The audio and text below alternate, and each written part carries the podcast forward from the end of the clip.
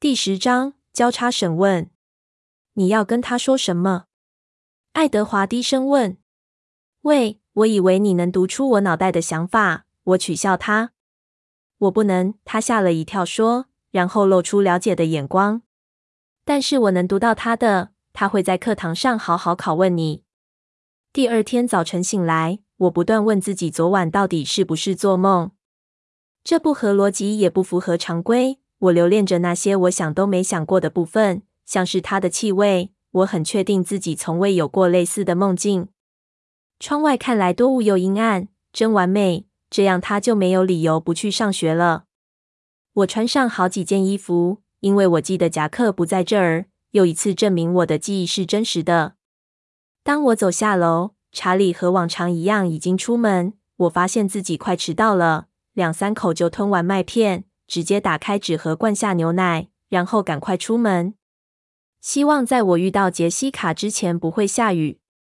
雾比平常大，空气中几乎可以闻到浓雾弥漫的气味。我的脸和脖子都能感受到冰冷的雾气。我迫不及待要进入我的卡车。因为雾太浓，我往车道走了几步后，才发现有另一台车停在那，一台银色的轿车。我的心砰砰狂跳，好一会才恢复。我不知道他是打哪冒出来的，但他突然就出现了，扶着打开的门等着我。你今天愿意搭我的便车去上课吗？他问，被我惊愕的表情逗乐了。他的声音中有着不确定的味道。他真的给我选择的机会。我可以自由地拒绝。某部分的他希望如此，但他的期望注定会落空。好的，谢谢你，我说，试着让自己的声音很镇静。我坐进温暖的车内，发现他将昨夜那件米白色的皮夹克挂在副驾驶座的头枕上。他很快地帮我关上门，然后好像才一眨眼的瞬间，他已经坐到我旁边发动车子。我帮你把夹克带来了。我不希望你感冒或生病。他的声音带着戒心。我注意到他并没有穿夹克，只穿一件单薄的自领长袖针织衫。再一次，衣料贴在他强健的胸肌上，而他的脸异常俊美，让我无法移开目光。我没有那么娇弱，我说，但还是将他的夹克拿下来放在我的膝上，将我的手臂穿过那长长的衣袖。好奇的想知道夹克上的味道是否跟我记忆中一样美好哦？更好？真的吗？他低沉的反对，因为太小声而让我不太确定他说了什么。车子即使穿过雾蒙蒙的街道，车速和昨晚一样飞快，我觉得有点尴尬。至少现在我有这种感觉。昨夜我俩之间所有的隔阂似乎都消失了，几乎。但我不知道今天我们是否能同样的坦白相对。我紧张的说不出话来，我决定等他先开口。他转过来对我笑：“怎么，今天没有二十个问题吗？我的问题让你很烦吗？”我问，但是松了一口气。比不上你的反应。他看起来像是开玩笑，但我不确定。我皱眉：“我真的那么怪吗？”不，那正是问题。你对这一切事的反应太冷淡了，那不自然。这让我怀疑你根本没好好思考。我告诉过你我思考的内容，你编辑过的。他指控我，只有一部分就够把我弄疯了。你根本不想听。我近乎绝望的轻声说，但话才刚说出口，我就后悔了。我声音中的痛苦虽然不明显，但我希望他没有注意到。他没有回答。我怀疑自己是否毁了他的好心情。他的脸没有表情。当我们开车进入学校停车场时，我突然想起另一件事。你其他的家人呢？我问。虽然很高兴单独跟他在一起，但我记得他的车上通常都是满的。他们搭罗斯利的车。他将车停在一辆闪亮的红色敞篷车前，车顶已经拉起来了。然后耸耸肩说：“就是这台，很惹眼吧？”哇，嗯，我低声说。既然他有这台车，为什么他不载你们？就像我说的，太惹眼了。我想和大家打成一片。你没有成功。我摇着头取笑他，一边走出车子。我并没有迟到。他的疯狂驾驶让我提早到学校。如果那么惹眼的话，为什么罗斯利今天要开来学校？你没有发现吗？我已经打破所有的规则了。他和我在车前会合，和我贴得很近。我们一同走进校园。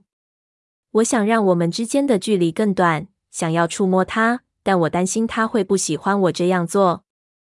你们为什么会有这样的车？我大声问。如果你想低调些的话，是号。他带着顽皮的笑容说：“我们都喜欢开快车，爱出风头。”我低声说。走到餐厅的遮雨棚下，杰西卡正在等我，她的眼睛都快掉下来了。感谢他，他手臂上挽着的正是我的夹克。嗨，杰西卡！当我们走到离他几步远时，我说：“谢谢你记得带来。”他不发一语的把夹克递给我。早，杰西卡，爱德华礼貌地说：“这真的不是他的错。”他的声音真的令人无法抗拒，就连他的眼睛都是如此。呃，嗨！他将大眼睛转向我，试着整理混杂的思绪。我想我们三角函数课件咯。他给了我一个意味深长的眼神。我忍不住轻叹：全世界有这么多人，我非得要告诉他吗？好，待会见。他走开了，但停了两次回头看我们。你要跟他说什么？爱德华低声问。喂，我以为你能读出我脑袋的想法。我取笑他。我不能。他吓了一跳，说，然后露出了解的眼光。但是我能读到他的。他会在课堂上好好拷问你。我呻吟着脱下他的夹克递回给他，然后重新穿上我自己的。他将夹克挽在手臂上。所以你要告诉他什么？可以帮忙吗？我拜托他。他到底想知道什么？他摇摇头，邪恶的笑着。这样不公平。不，你不跟我分享你知道的，那才叫不公平。我们往前走时，他想了一会。当我们站在第一堂课的教室外面，他终于说：“他想要知道我们是不是秘密约会，还有他想要知道你觉得我怎样。”哎呀，那我该怎么说？我试着装出天真的表情。人们从我身旁经过，进入教室。可能偷偷在看我，但我根本没注意他们。嗯嗯，他迟疑着，抓住一撮我颈边散开来的卷发，将它们放回原处。我的心跳得好快。我想第一个问题，你应该回答是的，如果你不介意的话，这样比较不需要多解释。我不介意，我用微弱的声音说。至于其他的问题，嗯，我想待会听听看他脑海中你的回答。他一边说。嘴角再次浮现我最爱的那种又坏又帅的笑容，我几乎无法呼吸。他转身走开。午餐见。他回过头说。三个正要进教室的人听见后，瞠目结舌的望着我。我连忙进入教室，兴奋又烦躁。他真是个背叛者。现在我更担心要怎么跟杰西卡说了。我坐在我的座位上，恼怒地把书包甩下。早安。贝拉·麦克坐在我旁边，跟我打招呼。我抬头看到他脸上奇怪的认命眼神。安吉拉斯港如何？很，根本不知从何说起。很好，我软弱地说着。杰西卡买了件可爱的衣服。你们有谈到星期一晚上吗？他问，他的眼睛闪亮着。我笑着回应这段谈话。他说他过了一个很棒的晚上。我向他保证。真的？他热切地问。我非常确定。梅森先生要大家安静，并要大家交上报告。英文课和接下来的政府论课程都在模糊中度过，因为我不断担心着该如何对杰西卡解释，并且为爱德华会从杰西卡的脑中听见我的回答而感到烦恼。他的特殊才能真令人不方便，除了拯救我的生命之外。到第二堂课时。雾终于渐渐散去，但天色仍然很昏暗，云层低低的，充满压迫感。我望着天空微笑。当然，爱德华是对的。当我走进三角函数教室时，杰西卡已经坐在后排，焦躁地从椅子上跳起来迎接我。我不情愿地坐在他旁边，试着说服自己让这件事早点过去比较好。告诉我所有的事。我才刚坐下，他就开口问。你想知道什么？我避免直接回答。昨天晚上发生什么事？他请我吃晚餐，然后送我回家。他看着我，表情带着猜疑。你怎么这么快就到家了？他开起车来像疯子一样快，真恐怖。我希望他有听见。这是约会吗？是你叫他去那边找你吗？我没想到这个问题。不，我很惊讶在那边看到他。他的唇撅起来，对我的答案很不满意。但他今天开车送你上学。是呀，这没什么。他注意到我昨晚没穿夹克，我解释。所以你们还会再出去吗？他星期六会载我去西雅图，因为他觉得我的卡车没法跑那么远。这算吗？算。他点点头。嗯，那么是的。哇哦呜！他夸张的大叫。爱德华·库伦。我知道，我同意。哇哦呜根本不足以表示。等一下，他举起手，掌心朝向我，像某种阻挡交通的手势。他亲你了吗？没有，我含糊的回答。不是你想的那样啦。他看起来很失望，我确信我也很失望。你觉得星期六？他挑起眉毛。我很怀疑，不满足的声音打破我冷静的伪装。你们都聊些什么？他追问着，想知道更多细节。虽然已经开始上课了，但瓦纳先生并没有太注意。我们也不是唯一还在说话的学生。我不知道，小杰，聊了很多。我低声说：“我们有谈一下英文课报告，很少很少。我想他有稍微提到。”拜托，贝拉，他祈求着，多告诉我一些细节。嗯，好吧，有了。你应该看看那个女士跟他调情的样子，真是太过分了。幸好他根本没注意他，随便他怎么想。这是好现象。他点点头。她很美吗？很美，大约十九或二十岁。那真好。他一定很喜欢你。我想是，但很难说。他总是很神秘。我想着他的优点，叹口气。我真不知道你哪来的勇气，敢单独跟他在一起。他低声说。怎么说？我很震惊。但他不了解我的反应，他很令人畏惧，我根本不知道该怎么跟他说话。他做了个鬼脸，可能还记得今天早上或昨天晚上，当他转过身时，他目光中那种势不可挡的神情让他无法抵抗。当我跟他在一起时，的确像身在云端似的，有些摸不着头绪。我承认。哦，他真是令人无法置信的优雅。杰西卡耸耸肩。好像这个理由就能取代一切缺点，在他的世界是可能的。不止这样，真的。还有什么？我真希望我没说。我希望他把这当玩笑听。我无法解释，他的表情背后有着我无法解释的感觉。一个想要当好人的吸血鬼，到处拯救人的生命，所以他才不会变成怪物。我茫然地看着教室前方。这可能吗？他咯咯傻笑地说。我不理他，试着假装我正专心听瓦纳先生的课。所以你喜欢他，是不是？他还是不放弃。是的，我简短回答。我是说，你真的喜欢他吗？他强调。是的，我再说一次，满脸通红。我希望这些细节不会透过他的思想泄露出去。他对这个回答似乎不太满意，又追问：“你有多喜欢他？”非常喜欢，我低声说，比他喜欢我还要多。我忍不住，我叹口气，又一阵面红耳赤。然后谢天谢地，瓦纳先生点名杰西卡回答问题。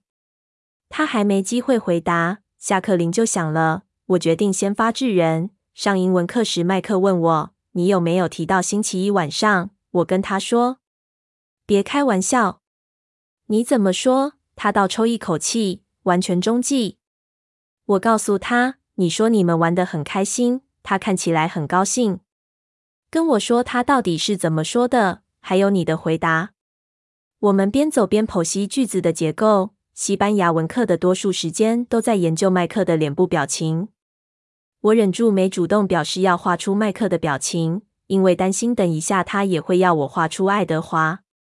午餐的钟声终于响了。当我跳起身离开座位。匆忙的将书乱塞一通收到书包内。我雀跃的表情给了杰西卡暗示：“你今天不会跟我们一起做，是吗？”他猜。我想不会。我不确定他会不会又因为任何理由消失。但一走出西班牙文课教室，我就看到爱德华靠在墙上等我。他看起来就像俊美的希腊神像。杰西卡给我一个会心的眼神，翻翻白眼就走了。待会见，贝拉。他的声音带着亲昵。我晚上最好拔掉电话。哈喽，他的声音带着兴味和烦躁，显然他有在听。嗨，我想不出该说什么，他也没说话。我想他需要一点时间，所以我俩安静地走向餐厅。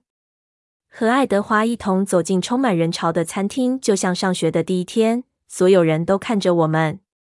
他带我排队，虽然什么都没说，但他的眼睛每隔几秒就停在我的脸上。大家的表情充满猜疑。我觉得他的烦躁程度比较高。我紧张不安地拉上我的夹克拉链。他停在柜台前面，餐盘上装满食物。你在干什么？我抗议着。这些不会都是给我的吧？他摇摇头，向前一步付钱。当然有一半是给我的。我抬起一边眉毛。他带我到上次我们坐的那张餐桌。我们在长桌两端面对面坐下，长桌的另一边，一群高年级生用诧异的眼神看着我们。爱德华似乎不以为意。挑你想吃的，他说，将餐盘推向我。我很好奇，我拿了一个苹果，在手中旋转着。如果有人敢勉强你吃东西的话，会怎样？你永远都很好奇。他摇摇头，做个鬼脸，然后望着我，从餐盘上拿起一片披萨。优雅的咬一小口，很快的嚼了一下，然后吞下去。我目不转睛的看着，眼睛睁得大大的。如果有人要你吃泥土，你敢吗？他充满优越感的说。我皱起鼻子。我吃过一次，被逼的。我承认，滋味还不错。他笑了。我想我不应该惊讶。我身后的某个东西抓住他的注意。杰西卡分析我做的每一件事。他等一下会说给你听。他将其他的披萨推给我。显然，杰西卡的想法将他之前的烦躁给换回来了。我放下苹果，咬了一口披萨，看向别处，知道他要开始了。所以那个女士很漂亮，是吗？他若无其事地问。你真的没注意？没有，我没注意。我有太多事要想。他真可怜，这是我现在所能说出最大方的话了。你跟杰西卡说的一件事，嗯，让我很心烦。他拒绝被我转移话题。他的声音很沙哑，带着麻烦的眼神从睫毛下瞄着我。我不惊讶你听见你不喜欢的事，你知道偷听是不应该的。我提醒他。我警告过你我会听的。我也警告过你，你不会想知道我想的每一件事。你是说过，他同意，但他的声音还是很粗哑。但你不一定是对的。我想知道你想的每一件事。我只希望有些事你永远不会想到。我沉下脸，这是有分别的。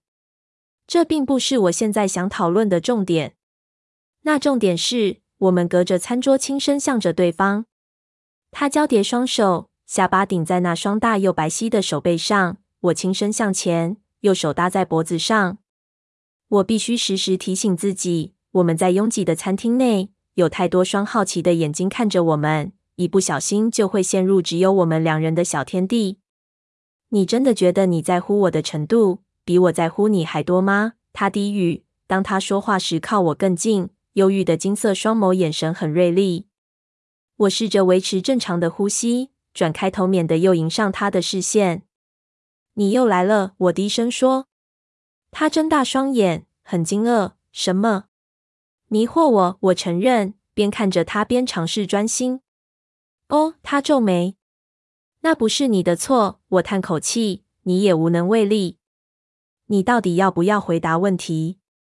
我低着头。是的，是的，代表你要回答问题。还是，是的，你真的这么想？是的。我真的这么想。我的眼睛还是盯着桌面，看着桌上人造木纹的图案。沉默持续着。我倔强的拒绝当第一个打破沉默的人，透过头盔努力抗拒他引诱的表情。最后，他说话了，声音像天鹅绒般轻柔：“你错了。”我瞧他一眼，他的眼神很温柔。你根本不知道。我不同意的低声说，摇着头，心脏因为他的回答而猛烈跳动着。我好想相信他。你为什么这样想？他透亮的黄眼睛像能看透我似的。我试着在脑海中搜寻一些事来证明，但什么都想不起来。我瞪回去，告诉自己不要看他的脸，想找出一些话来解释。当我在脑海中搜寻着该怎么说时，我看到他逐渐失去耐心，因为我的沉默而沮丧。他沉下脸，我将手移开梗子，举起一根手指。让我想想，我坚持。他的表情明朗了些，因为我准备回答而感到满意。我把手放在桌上，两手掌心对贴，把玩着我的手和手指，最后终于开口：“嗯，很明显，有时候我有点犹豫，我不确定，我不会读心，但有时候我觉得你说的话像是要跟我道别，这是我能想出的最好总结来表达我的痛苦。”因为他说的话常常给我这种感觉，可以理解。他低声说，带着痛苦。这无意证实了我的恐惧。不过，这正是你错的地方。他开始解释，但他的眼睛眯了起来。你为什么说很明显？嗯，看着我，我说，但有点不必要，因为他已经看着我。我这么普通。嗯，除了那些不好的事，像是濒死经验和笨手笨脚之外。我一无是处。再看看你，我手挥向他，他真是该死的完美。他的眉毛因为生气而皱在一起，然后他的眼睛发出了解的光芒，眉毛也因此松弛开来。你知道吗？你并没真的看清自己。我承认你说的那些濒死之类的坏事。他邪恶地笑了起来。但你没听见学校所有男生在第一天是怎么说你的？我眨眨眼。很惊讶，我不相信。我对自己说：“这一次相信我，你一点都不平凡。”当他这样说时，我只开心了一下，立刻变成困窘。我看着他，很快地提醒他最初的争辩。可是我没有说再见。我指出：“你看不出来吗？这正好证明我是对的。我比较在乎，因为我能做到。”他摇摇头。似乎在跟脑海中的想法奋战。如果离开是正确且非做不可的事，那我宁愿伤害自己，也不愿伤害你，好让你安全。我瞪着他，你不觉得我也会做同样的事？你不会有机会的。无预警的，他的心情突然转变了，淘气的脸上露出极具魅力的笑容。不过，为了能让你活下来，我只好一直出现。这似乎已经变成我二十四小时的职业了。今天不会有人要我的命，我提醒他，感激这个比较轻快的话题。我不要他再谈到再见之类的事。如果需要的话，如果冒着生命危险能让他靠近我，我排除这个念头，以免在他的凝视下被他猜出来。这个点子绝对会让我惹上麻烦。还没，他说，还没。我同意。平常的话，我一定会跟他争辩，但现在我不打算忤逆他。我还有另一个问题要问你。他的表情还是漫不经心的。说吧，你这个星期六真的需要去西雅图，或者你只是找个借口拒绝你的仰慕者？我做个鬼脸。你知道，我还没原谅你关于泰勒的事。我警告他，那是你的错，让他认为我会跟他一起去舞会。哦，就算没有我，他也一定会找机会问你的。我只是想看看你的表情。他窃笑。要不是他的笑容如此迷人，我一定会生气的。如果是我问你，你会拒绝我吗？他问，还是笑着。可能不会，我承认。但我之后一定会取消，假装生病或是扭伤脚踝。他有点困惑。你为什么要这么做？我悲伤的摇摇头。我猜你没在体育课看过我，但我想你能了解。你是说你无法在稳定平坦的地面行走而不会摔倒？显然是。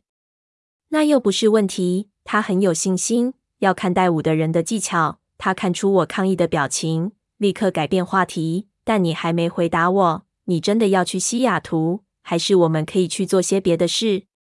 只要是我们做什么，我都不在意。可以商量，我同意。但我要请你帮个忙。他看起来很小心。当我提出漫无边际的问题时，他总是这样。什么？能让我开车吗？他皱着眉。为什么？嗯。主要原因是我告诉查理说我要去西雅图。他那时问过我是否一个人去，我说是。如果他再问一次，我可能的说谎。虽然我不觉得他会再问，但如果把我的卡车留在家，只会让这个话题不可避免的再被提起。另外，也因为你开快车吓坏我了。他翻个白眼。所有关于我的事都可以吓坏你，你却只担心我的驾驶。他无奈的摇摇头。接着，目光又变得严肃。